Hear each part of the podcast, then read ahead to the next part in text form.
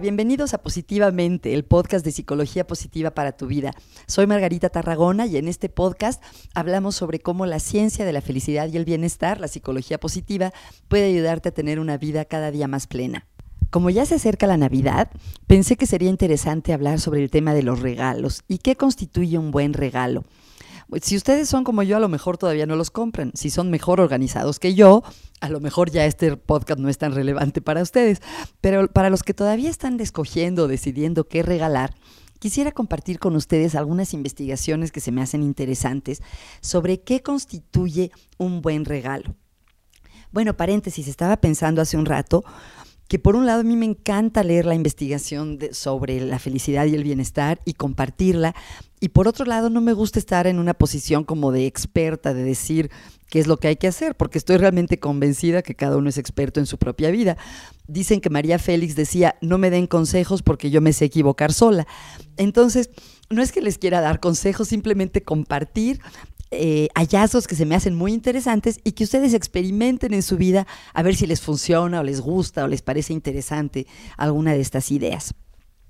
Al revisar la literatura sobre los regalos y el regalar, em, llegué a la conclusión que hay como tres grandes tipos de regalos.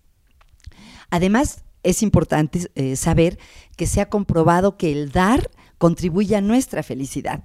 El dar regalos no solo pone contento a la persona que lo recibe, no solo evoca agradecimiento en la persona que recibe el regalo, sino que el hecho de dar aumenta nuestros propios niveles de felicidad y de bienestar. Pero volviendo a los tipos de regalos, yo creo que hay tres grandes tipos y hay investigación sobre cada uno de estos. Por un lado, el más abstracto y en lo personal mi favorito, tiene que ver con dar eh, para algún beneficio de otras personas. Por ejemplo, hacer un donativo a nombre de alguien para alguna causa que tenga que ver con algo relevante para esa persona. Por ejemplo, si tienes un amigo que le encantan los gatos, como mi productor Santiago por aquí, a lo mejor en vez de regalarle algo a Santiago, puedes hacer un donativo a un albergue para perros y gatos a su nombre y darle a él el comprobante del donativo y decirle, para ti, en tu nombre, eh, regalé tanto dinero para comprar comida para gatos, para el albergue. O, por ejemplo, tengo una amiga que es muy sensible y muy linda y cuando alguien de sus amigos tiene una persona con cierta enfermedad, hace un donativo al hospital en el que están tratando a esa persona.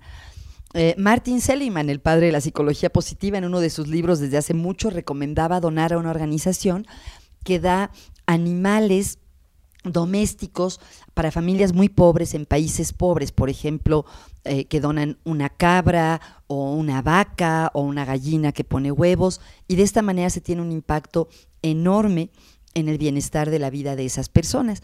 Y bueno, la cantidad de organizaciones a las que se pueden hacer donativos es enorme. Si quieres hacer algo para la educación de los niños y de las niñas en particular, que a nivel mundial tienden a tener menos educación, si quieres hacer algo por el planeta, alguna causa ecológica, si quieres ayudar a los artesanos mexicanos, si quieres hacer algo para prevenir la violencia contra las mujeres y ayudar a las mujeres que la han sufrido, en fin, casi casi cualquier tema que te interese, que sea un problema social, hay organizaciones que se dedican a resolverlo. Entonces, eh, dar algo de ese tipo a mí me parece fabuloso. Ya he contado en un artículo que al rato les pongo el link de una vez que hicimos una fiesta para una amiga que cumplía años y ella pidió que en vez de regalos la gente hiciera donativos. Y fue muy bonito porque a la hora de abrir los regalos, entre comillas, cada invitada dijo a qué organización había hecho un donativo y por qué lo relacionaba con, la, con Lina, nuestra amiga. Y realmente fue una experiencia muy bonita. ¿Qué desventaja tiene esto? Pues que tal vez es poco tangible, que no se nota. Por cierto, a los niños no les regalen esto, porque a los niños realmente les hace mucha ilusión ver el regalo, desenvolverlo, ver la caja. Entonces esto es para gente que ya tiene capacidad de abstracción. Pero una manera de hacerlo menos abstracto es, por ejemplo, acompañarlo con una foto o si hay en, internet testimonios de la gente que se beneficia de esos donativos, por ejemplo, los estudiantes que reciben becas de cierta universidad o, en fin, que eh, se pueda hacer más concreto, más tangible el beneficio del donativo que se ha dado. Creo que eso ayuda a que se sienta más bonito. Otro tipo de regalos tiene que ver con regalar experiencias más que cosas. Y sobre esto hay mucha investigación.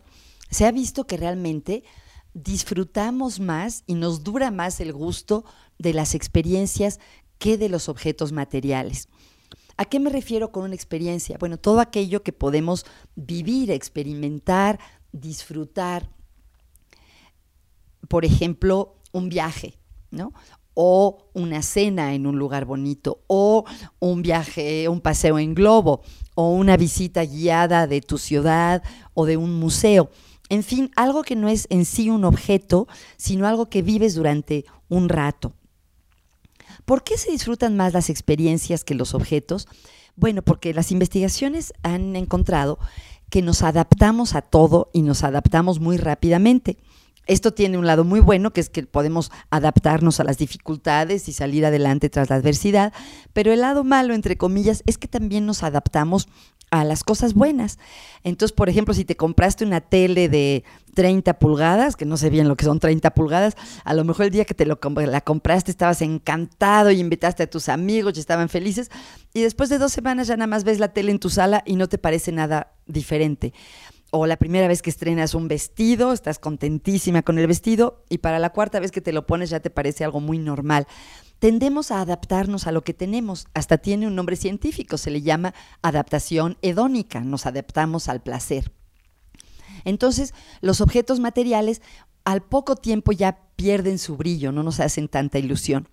En cambio, las experiencias, por ejemplo, un viaje, se ha comprobado que las disfrutamos antes, durante y después.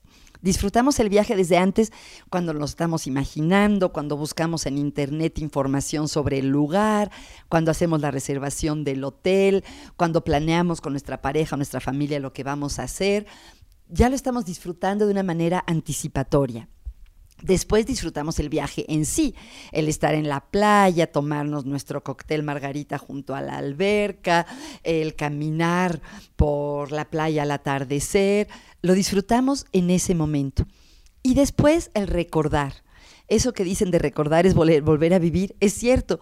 Se ha visto que, por ejemplo, cuando compras un souvenir, que la palabra souvenir quiere decir acordarse o recordar en francés, efectivamente cuando vuelves, si te compraste una taza de Disneylandia, cada vez que usas tu taza de Disneylandia te acuerdas un poquito del viaje. O si te compraste una mascada en Oaxaca, cada vez que te pones la mascada te acuerdas un poco de Oaxaca. Entonces, los viajes, por ejemplo, son grandes regalos. Claro, ¿quién puede invitarle un viaje a un amigo? Claro que eso es muy caro, pero puede ser eh, un mini viaje, por ejemplo, eh, lo que les decía hace un momento, hacer una visita guiada del centro de la ciudad juntos. O bien organizar un día de campo con tu novio o con tu novia. O irse un fin de semana si puedes.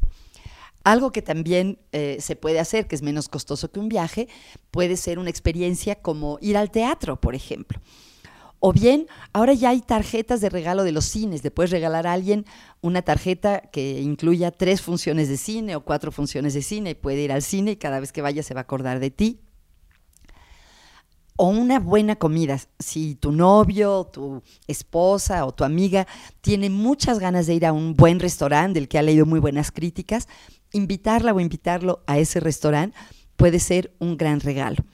Entonces piensa alguna experiencia que sea divertida, a lo mejor hace mucho que no van a la feria y se te ocurre invitarlo a la feria o a un concierto de su artista favorito. Una experiencia. Otra ventaja que tienen las experiencias es que no contribuyen al tiradero o a la acumulación de cosas. No sé ustedes, pero yo estoy en una lucha eterna contra el tiradero, lo que en inglés llaman clutter, que es que acumulamos y acumulamos cosas. A veces digo que soy la única persona que tiene un tiradero hecho de libros sobre consejos de cómo evitar acumular cosas, pero en fin. Entonces, la cena se acaba y no le dejas el problema de dónde guardarlo. Igual el viaje se acaba y, excepto, los pequeños eh, recuerdos que hayan comprado, no ocupa lugar en su closet ni en sus repisas. Entonces contribuyes a no acumular. Y bueno, el tercer tipo de regalos son los más tradicionales, que sí son objetos y cosas. Y sobre eso también hay investigación. Por un lado, si les interesa esto que les decía de no acumular, de no darle algo a alguien que después no va a saber dónde guardar o le va a ocupar mucho espacio en su closet, Puede ser algo consumible, una botella de vino, una caja de chocolates, un pan horneado en casa, en fin, algo que se va a apreciar, se va a disfrutar y cuando se acaba, ya no tiene que guardarlo en ningún lado. Por otro lado están los regalos que sí son duraderos, objetos materiales que duran. Y en ese caso hay investigaciones muy interesantes. Fíjense que estaba leyendo una recientemente que encontró que la persona que va a regalar, aquel que va a hacer el regalo, le dedica mucho tiempo a tratar de escoger algo que sea original, creativo, que sea especial. Mientras que la persona que lo recibe, lo que más le importa es que sea algo práctico, que pueda usar. Esto lo hicieron investigando, hicieron un diseño experimental en el que ponían a personas que iban a dar el regalo y personas que lo iban a recibir y luego les preguntaban cuánto tiempo le dedicaron a buscarlo, qué tan especial original les parece y qué tan práctico les parece y cuánto, lo, y cuánto valoran ese regalo. Y después les hicieron las mismas preguntas a los receptores. No cuánto se tardaron en buscarlo, porque ellos no lo buscaron, pero sí qué tan útil, qué tan original y cuánto lo valoran. Y encontraron esto que les decía, que mientras aquellos que vamos a hacer el regalo nos preocupamos mucho de que sea algo original, especial, aquellos que lo reciben, más bien lo que les importa es que sea algo práctico que puedan usar. Incluso eh, se ha encontrado algo que es muy poco romántico, pero se me hace interesante, que es que una de las mejores maneras de hacer un regalo es preguntarle a la persona qué quiere. ¿no? La famosa carta Santa Claus a lo mejor alude a eso. hoy en día, hoy en día en las eh, páginas web eh, en las que se venden cosas, hay los famosos wish list o listas de regalo en las que uno puede poner qué libros quiere leer o qué le gustaría tener. Entonces se oye un poco frío, pero resulta que a las personas les gusta mucho que les regalen eso que les gustaría tener, lo cual, por otro lado, es bastante obvio. Otro consejo que leí hace poco que me gustó mucho, aunque no es muy ecológico, perdónenme, ahí tengo un conflicto yo misma de valores, es que cualquier regalo es mejor si está bien envuelto. Entonces regales lo que regales, si va a ser un objeto material, envuélvelo bonito. Si lo que le regalas es una tarjeta para hacer un donativo, también ponla en un sobre bonito. Bueno, pues estas son algunas ideas para hacer regalos de Navidad de maneras que, según las investigaciones, tienden a tener un mayor impacto y aportar un mayor beneficio a las personas que lo reciben. Y en cuanto a ti que lo das, qué bueno que haces estos regalos, porque también hay investigaciones que indican que cuando una persona da, se le activa la zona del cerebro que tiene que ver con el gozo y con la alegría. Así que de verdad, el dar es tan bueno como el recibir. Les deseo muy felices fiestas, que disfruten mucho con su familia, con sus seres queridos y estamos en contacto aquí en Positivamente. Muchas gracias por escuchar. Si te gustó este podcast, por favor compártelo con tus amigos y danos una calificación en iTunes o en SoundCloud. Eh, cuando las personas están buscando nuevos podcasts para oír, lo hacen generalmente por las recomendaciones de otros, así que me ayudaría muchísimo si nos dieras tu evaluación sobre este programa. Y muchas gracias a Sputnik Producciones y Santiago León, nuestro productor, por su trabajo.